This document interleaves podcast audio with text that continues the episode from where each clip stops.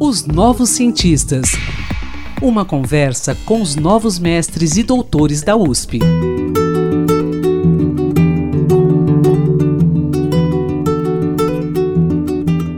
Na nossa conversa de hoje, aqui nos Novos Cientistas, teremos a participação da economista Ida Bojicic Ono. Em pesquisa realizada por ela na Escola Superior de Agricultura Luiz de Queiroz, a Exalc lá de Piracicaba, Ida investigou o impacto do sobrepeso e da obesidade no desempenho e na frequência escolar de crianças e adolescentes no Brasil.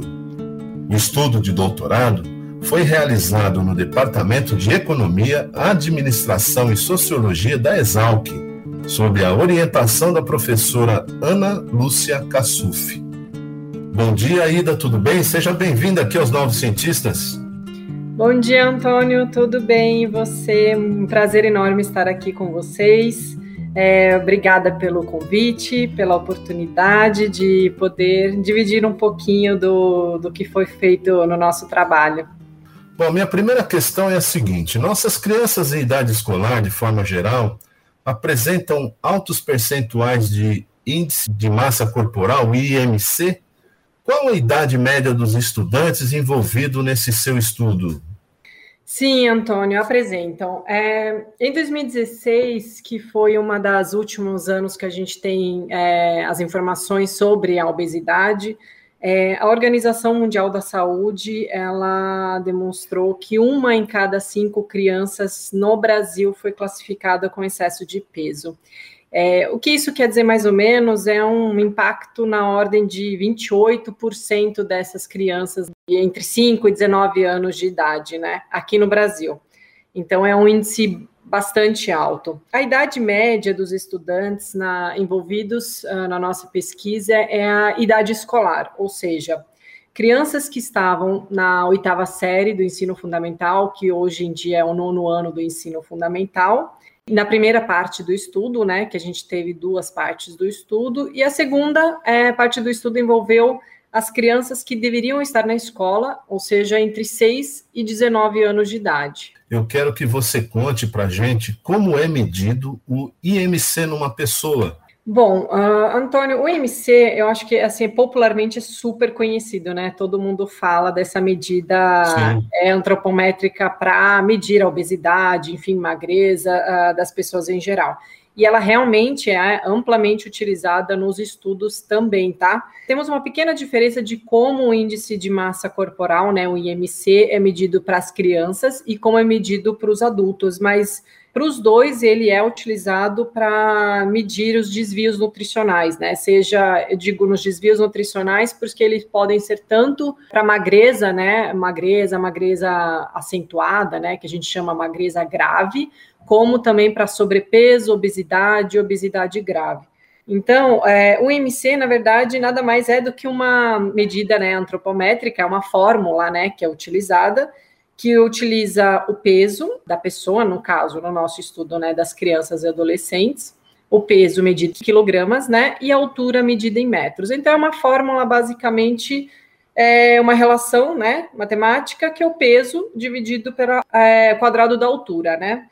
E aí a gente tem o IMC. É importante aqui só mencionar que a diferença grande é, entre quando a gente mede o IMC de uma criança e o IMC de um adulto é que para o IMC da criança é super importante a idade, né, em meses, e o sexo da criança, né? E porque a Organização Mundial da Saúde, inclusive, ela tem uma referência, né, da onde que a criança deveria estar aquela idade em meses e se é masculino ou feminino, se é o sexo classificação da criança, né? Uma outra questão, na verdade, são mais duas questões numa só. Eu quero saber como é que você realizou sua pesquisa e se esse estudo que você fez é de abrangência nacional, Ida. Sim, é o de abrangência nacional. A ideia do estudo era justamente conseguirmos pegar o Brasil como um todo, e para que isso fosse possível, a, a gente teve que utilizar três diferentes bases de dados, é, que são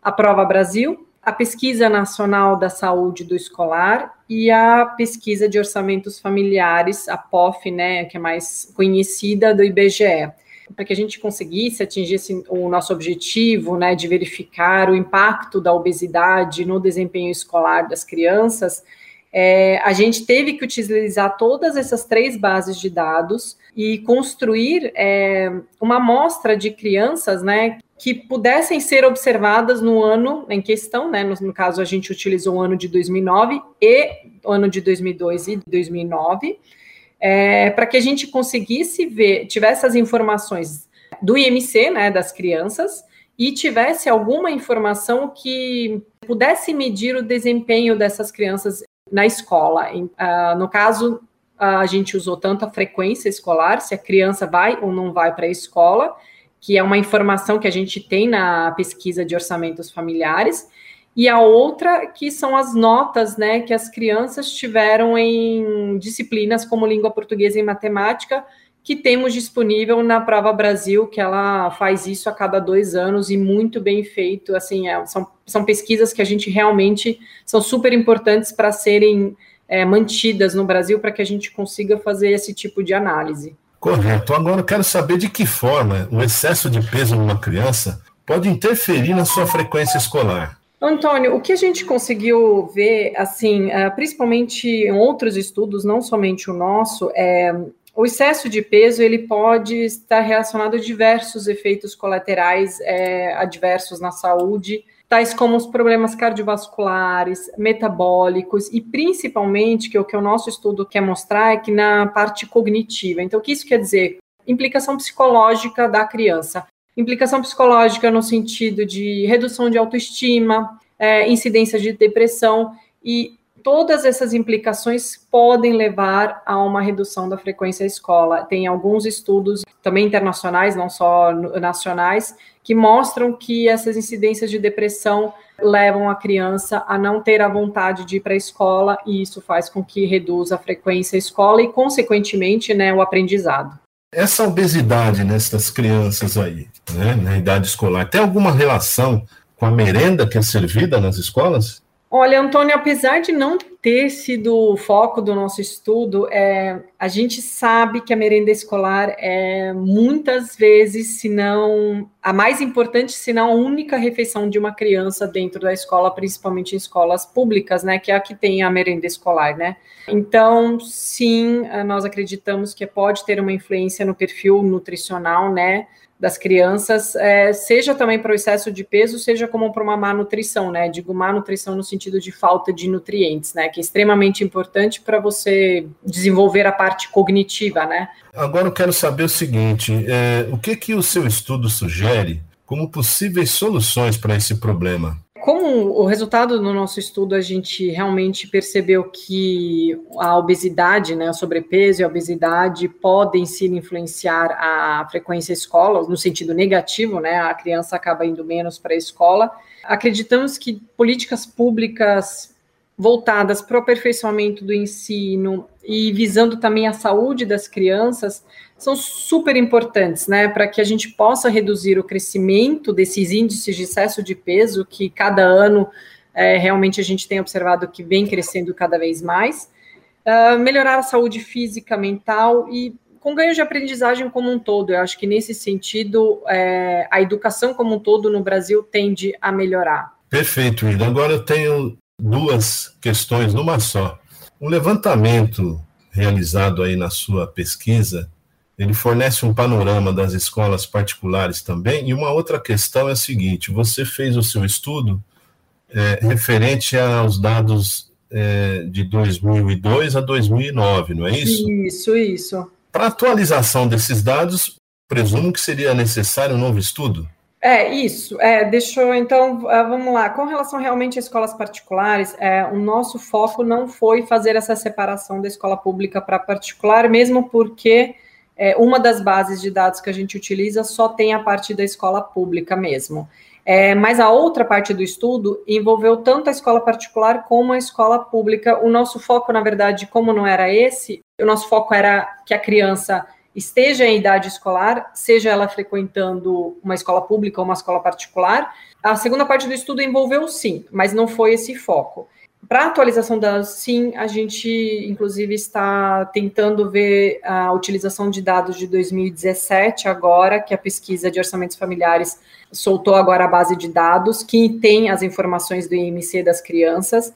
A gente sofre muito, infelizmente, a grande dificuldade no Brasil de fazer esse tipo de estudo é a falta de informações, né? A falta de bases de dados que uhum. tenham todas essas informações que a gente precisa, né? É a informação tanto do peso, da altura da criança, algum tipo de informação que a gente possa utilizar como desempenho escolar, seja se a criança frequenta a escola ou não, seja uma nota em alguma prova.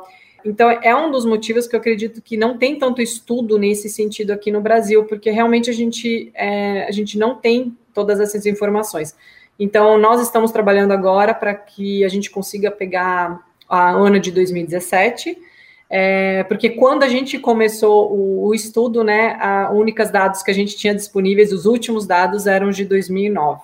Ok, Ida, quero agradecer aqui pela sua participação nos Novos Cientistas e me coloco à disposição desde já para que quando você tenha esses dados atualizados, nós possamos veicular por aqui. Tudo bem? Muito obrigado, hein? Ótimo, obrigada, Antônio, mais uma vez pela oportunidade. Espero que vocês tenham gostado. Pesquisador, se você quiser falar sobre seu estudo, sua pesquisa, envie-nos um e-mail para ouvinte.usp.br. Um ótimo dia a todos e quinta-feira que vem tem mais. Pesquisas e inovações. Uma conversa com os novos mestres e doutores da USP, os novos cientistas.